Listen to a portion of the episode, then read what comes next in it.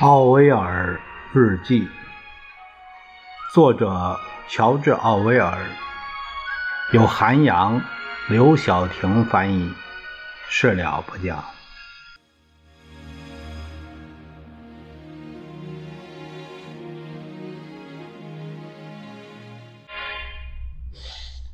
我们看下面的是一九四一年八月二十八日的日记。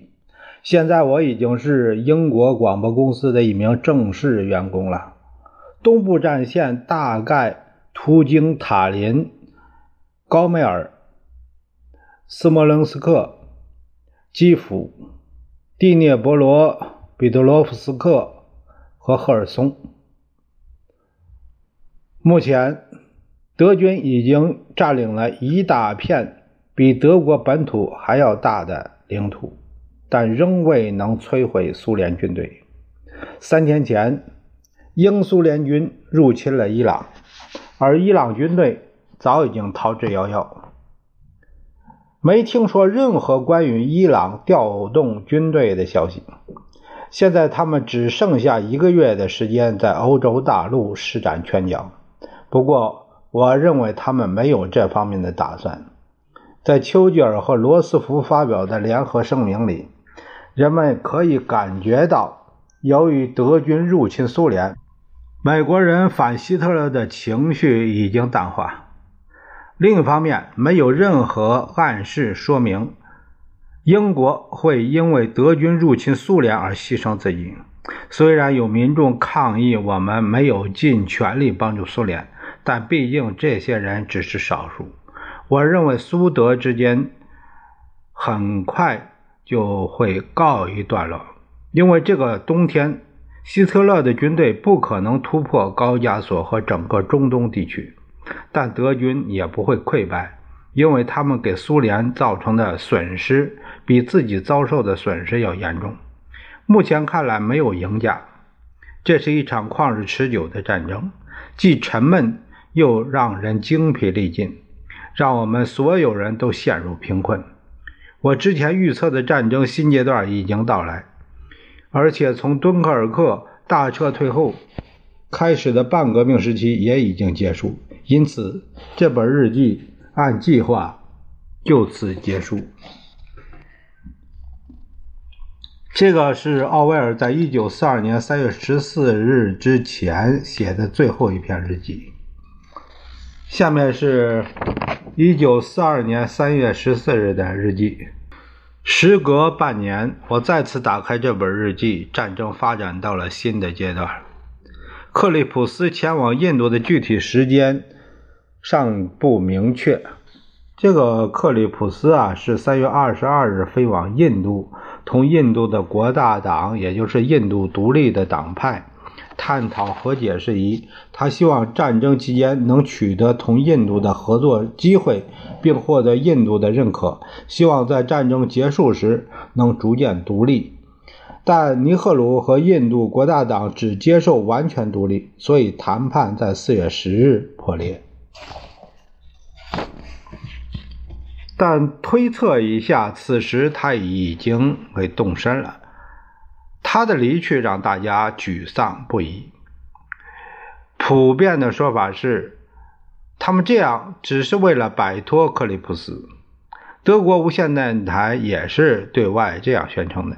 这种说法简直是愚蠢至极，反映了英国人的狭隘，没有认识到印度的重要性。消息灵通人士对此表示悲观，因为英国政府不愿公布关于印度的条款。显然，这说明这些条款并非是好的条款。他们不了解克里普斯手里掌握着多大的权力，因此了解内幕的人也觉得很悲观。可能的知情人肯定不会透露半分，只能间接获取信息了。比如，我接到了在新闻里给克里普斯造势的指令后，就准备给他树立一个。政治极端主义者的新形象，这样的做法引来了警告：别做的太过分了。这让我们猜测，也许政府并不希望印度获得完全的独立权。各种流言四处散播，好多人猜测苏德会在今年单独苟合。通过研究德国和苏联的无线广播，我终于了解，苏联所谓的胜利绝大部分是假的，而且德国的计划在战争中也未全部实现。我认为苏联的胜利和我们的不列颠之战差不多，只是为了暂时避免失败。却没有取得任何实质性成果。我认为，除非苏联战败，否则单独苟合绝不可能。另外，其他一些人认为，呃，我是从一个来自波罗的海的苏联人那里听说的。他坚定地支持斯大林主义，但本人不一定是苏联共产党党员。如果苏联能让德国人撤离自己的领土，就会表面上做出一番战争的样子，悄悄与德国讲和。关于比弗布鲁克离开内阁的留言：第一，克利普斯坚持要把这件事作为自己进入政府部门工作的一个条件。比弗布鲁克被罢免。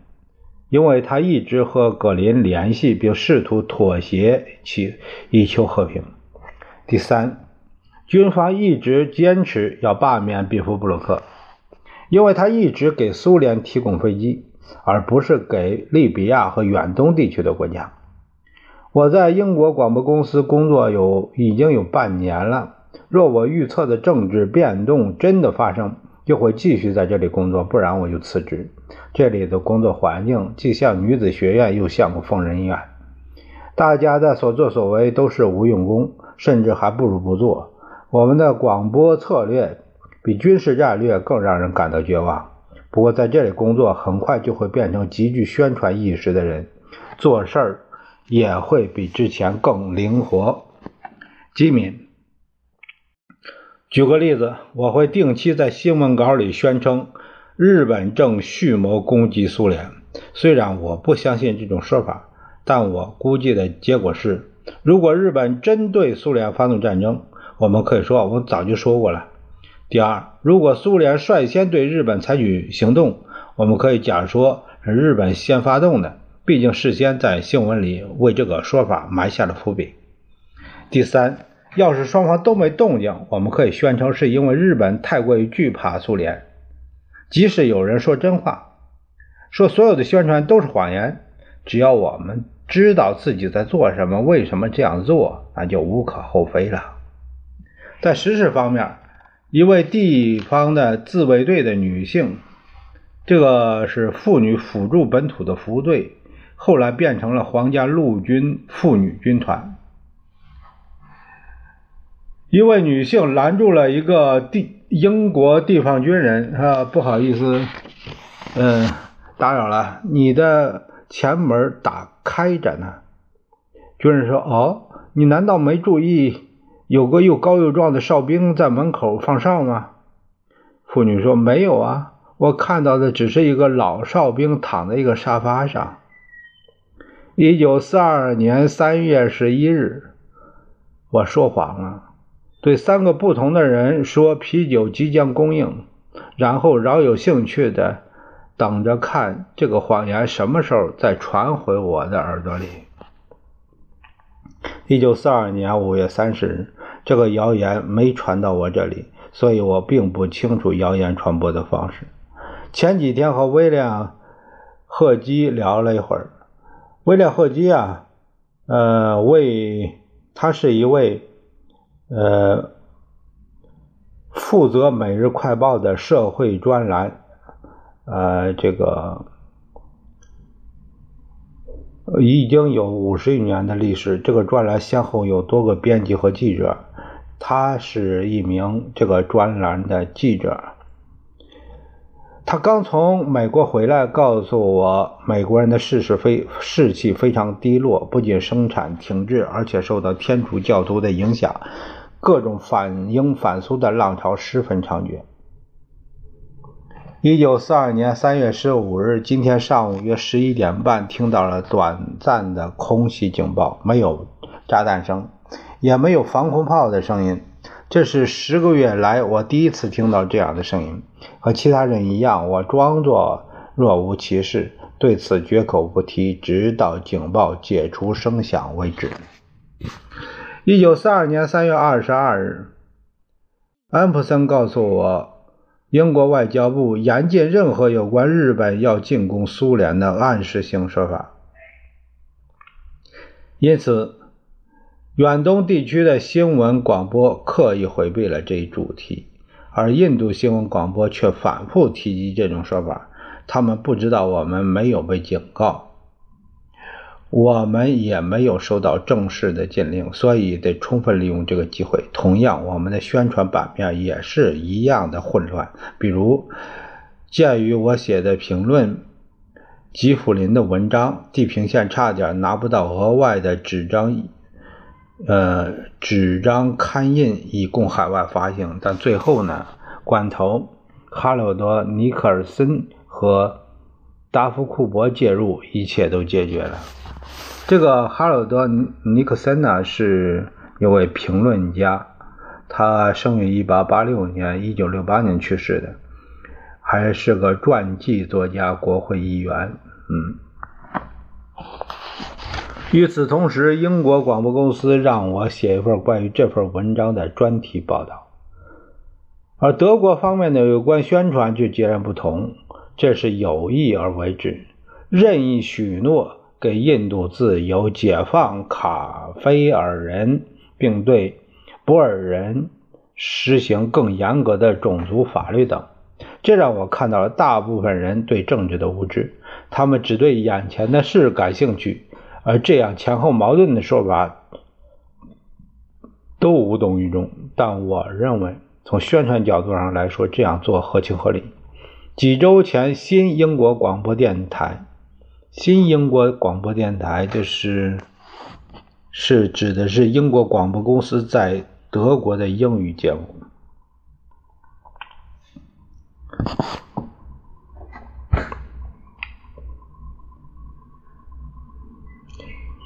新英国广播电台甚至攻击了工人挑战电台，告诫人们不可听信，因为他们是受莫斯科的资金援助的。这个工人广播电台，这是一个德国的英语宣传的广播电台。嗯。墨西哥的共产党人仍在追捕维克多·塞尔吉和其他的托洛斯基分子的难民。这些人刚从法国回来过来，墨西哥方面声称要将他们驱逐出境。这个维克多·塞尔吉，他生于1890年，1947年呃去世的。他是作家、记者，出生于布鲁塞尔的一个。流亡的俄国知识分子的家庭后被法国人收养。由于维克多和托洛茨基联系密切，他在1933年被驱逐到西伯利亚。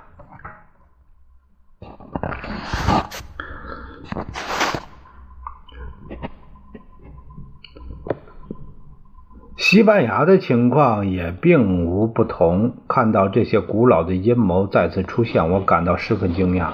当然，这种感觉并不强烈，因为这种做法实在是有悖道德，让人不禁想到，过去二十年里，共产国际经常使用这种手法，而且他们一直都是法西斯主义支持者的手下败将。因此，鉴于我们之间的联盟同盟关系，他们的失败也代表了我们的失败。对于苏联打算单独苟合这件事儿，现在已经是路人皆知，但大家对此持怀疑态度。无论从地缘和心理的角度来说，只要苏联愿意放弃乌克兰，这件事儿就会相对简单的多。但显然，苏联不可能一声不吭就放弃高加索油田。这件事儿唯一的发展可能就是斯大林与希特勒签订一份秘密的协议，希特勒掌管苏联侵占的全部或部分领土。随后，德国不许攻击苏联，转而进攻伊拉克和伊朗。同时苏德两国假装继续交战。在我看来，若英国今年进军欧洲大陆，那么苏德的单独苟合则极有可能实现。因为如果我们成功羞辱了德国，并吸引了德国的注意力，那么苏联很有可能迅速抢占优势，夺回被占领的领土，并以此讨价还价。然而，我的想法是，既然英国舰队有能力，那么我们就应该入侵欧洲。唯一可以阻止这场肮脏的骗局的办法，就是英苏结盟，共同商讨即将爆发的战争的有关细节。但只要本届政府继续存在，这就不可能发生。但只要我们成立一个新政府，找到某种可以越过斯大林直接与苏联对话的方法，这一切还是有可能的。现在人们的感觉和法兰西战役时的一样，没有任何消息。主要原因是人们总在看报纸。至于我，每天看四五份新闻报纸，除了每日的监测报告，还要看好几份不同版本的晚报。大家看报时都会觉得每个版本的新闻量都很少，所以大家以为没有什么大事发生。再说。若事情朝着不好的方向发展，人们是可以预见得到的。过去几周，唯一让我惊讶的就是克里普斯出使印度的事。一九四二年三月二十七日，克里普斯带去印度谈判的条件明天就将出台。此时的传言虽然貌似可信，却相互矛盾。最有根据的说法是，此次与印度的条约和我们之前与埃及签订的大同小异。K.S.S. 这个 K.S.S. 是谢尔文卡博士，他于一九零六年出生，一九九六年去世。印度的作家，是个位记者。二战期间任印度驻英国的新闻通讯员。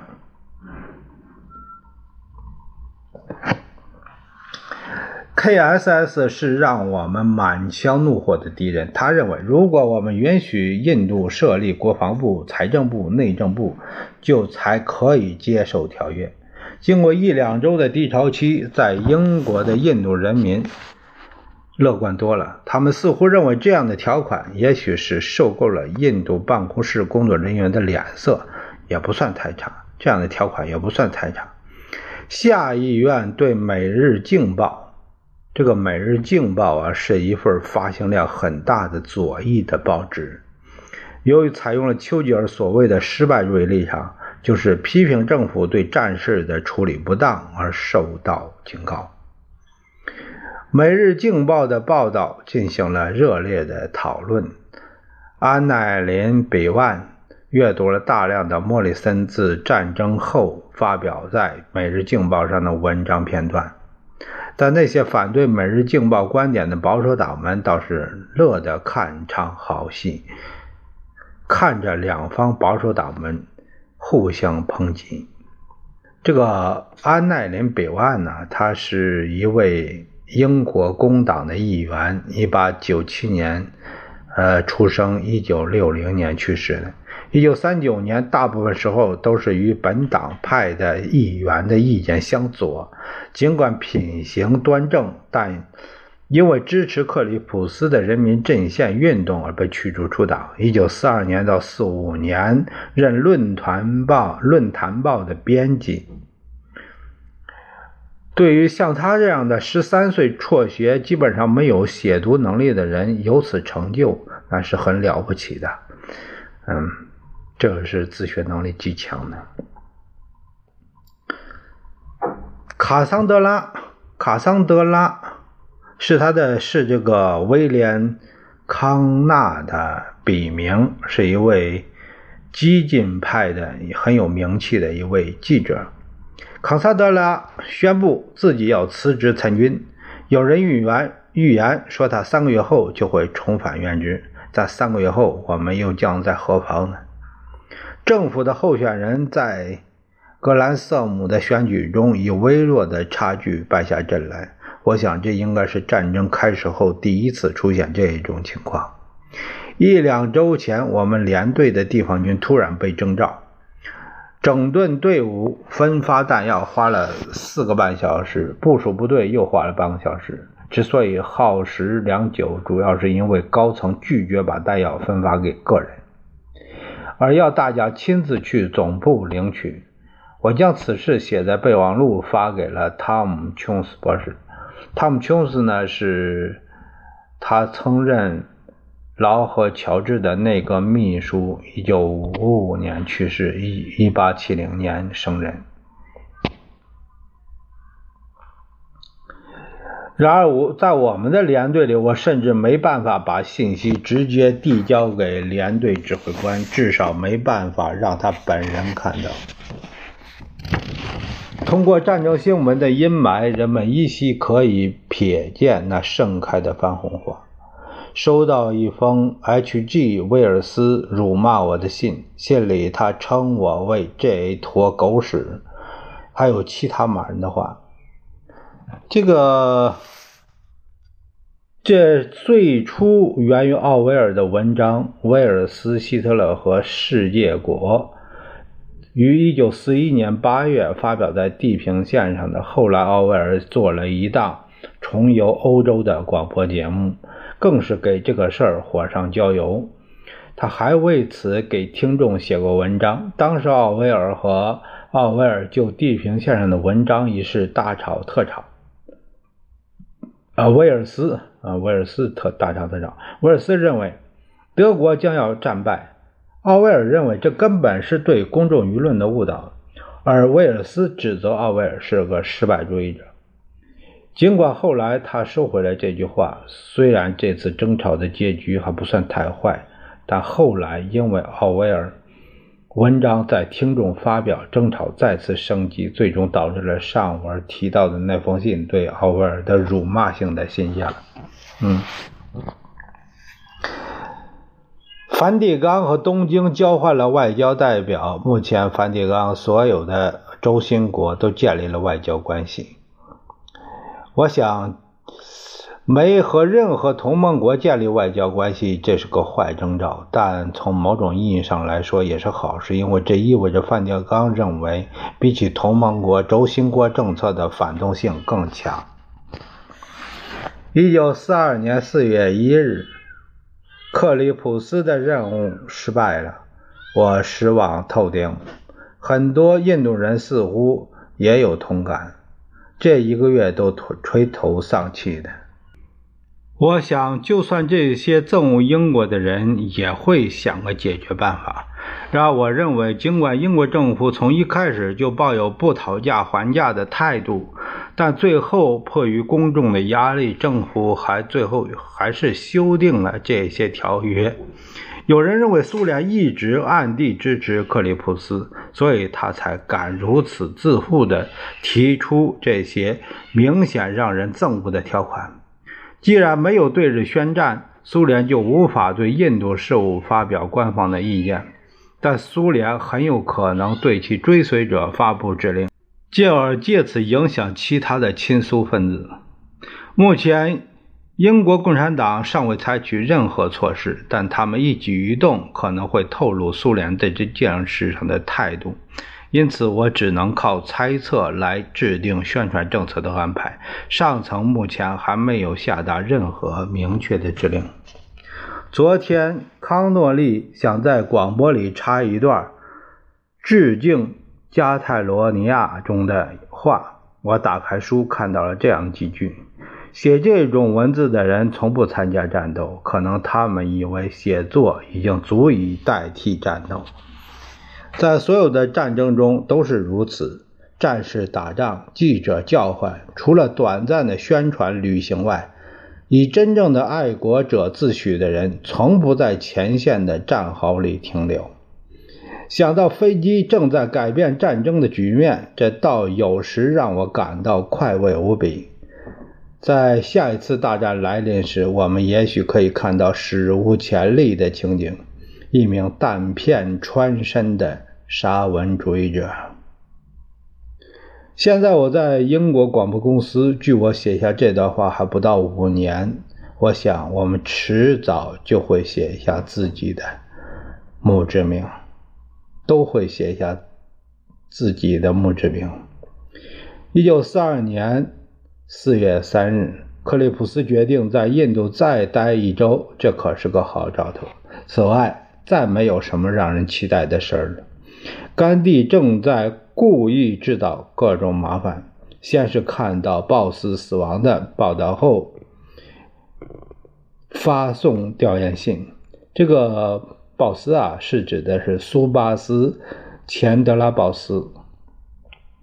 他是一八九七年出生，一九四五年去世的，印度民族的主义领袖，民族主义领袖，印度国大党的左翼国会的成员，是狂热的反英分子，曾经组建印度国民军，与日本合作，共同对抗英国的殖民地统治，后来失败了。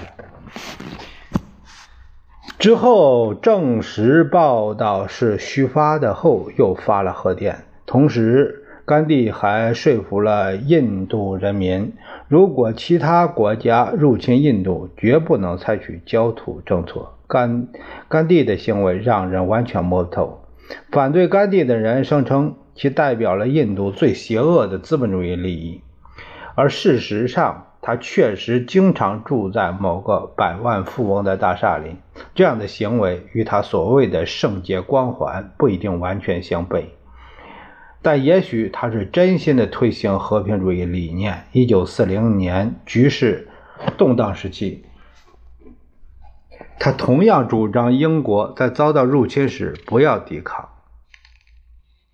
我不知道究竟是甘地还是布克曼更像我们这个时代的拉斯普京。这个。布克曼呢是弗兰克内森，丹尼尔·布克曼，他是一八七八年出生，一九六一年去世的，福音的传道士、宣传家。一九二一年创立了道德重振运动，该运动又因为其创始地而被命名为牛津团队运动。安纳德说。流亡到这里的印度人情绪低落。这个安纳德呢是小说家、故事家、批评家。他生于印度，全名叫穆尔克拉吉·安纳德，参加过西班牙内战。正是在西班牙，他遇到了奥威尔。后来在伦敦郡议会成年人教育班上教授。文学和哲学。一九三九年到一九四五年，呃，他为英国广播公司写电影脚本。战后，他回到印度，在多所大学里讲学。他这个人是一九零五年出生的，一九二零零四年去世的。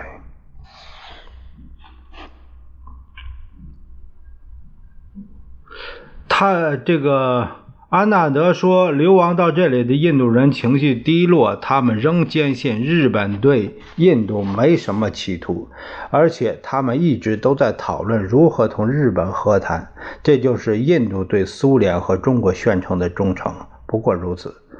我告诉安纳德是一个基本的事实，即几乎所有的印度人其实都不希望独立，也没法想象自己的国家独立。”会是什么样？而且他们心底也对此很抵触。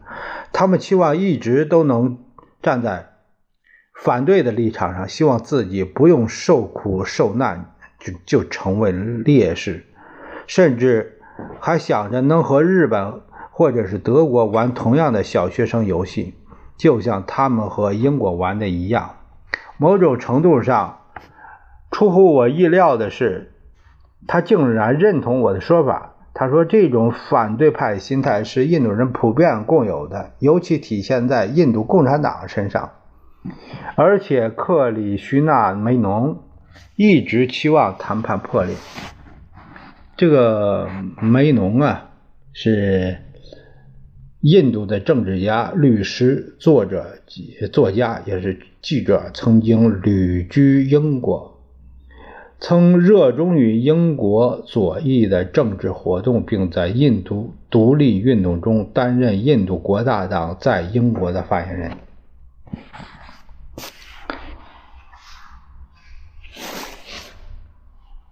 梅农一直期望谈判破裂他们很冷静地谈到了背叛中国可以单独苟合的同时又叫嚣说中国在缅甸的军队无法得到很好的空中支援。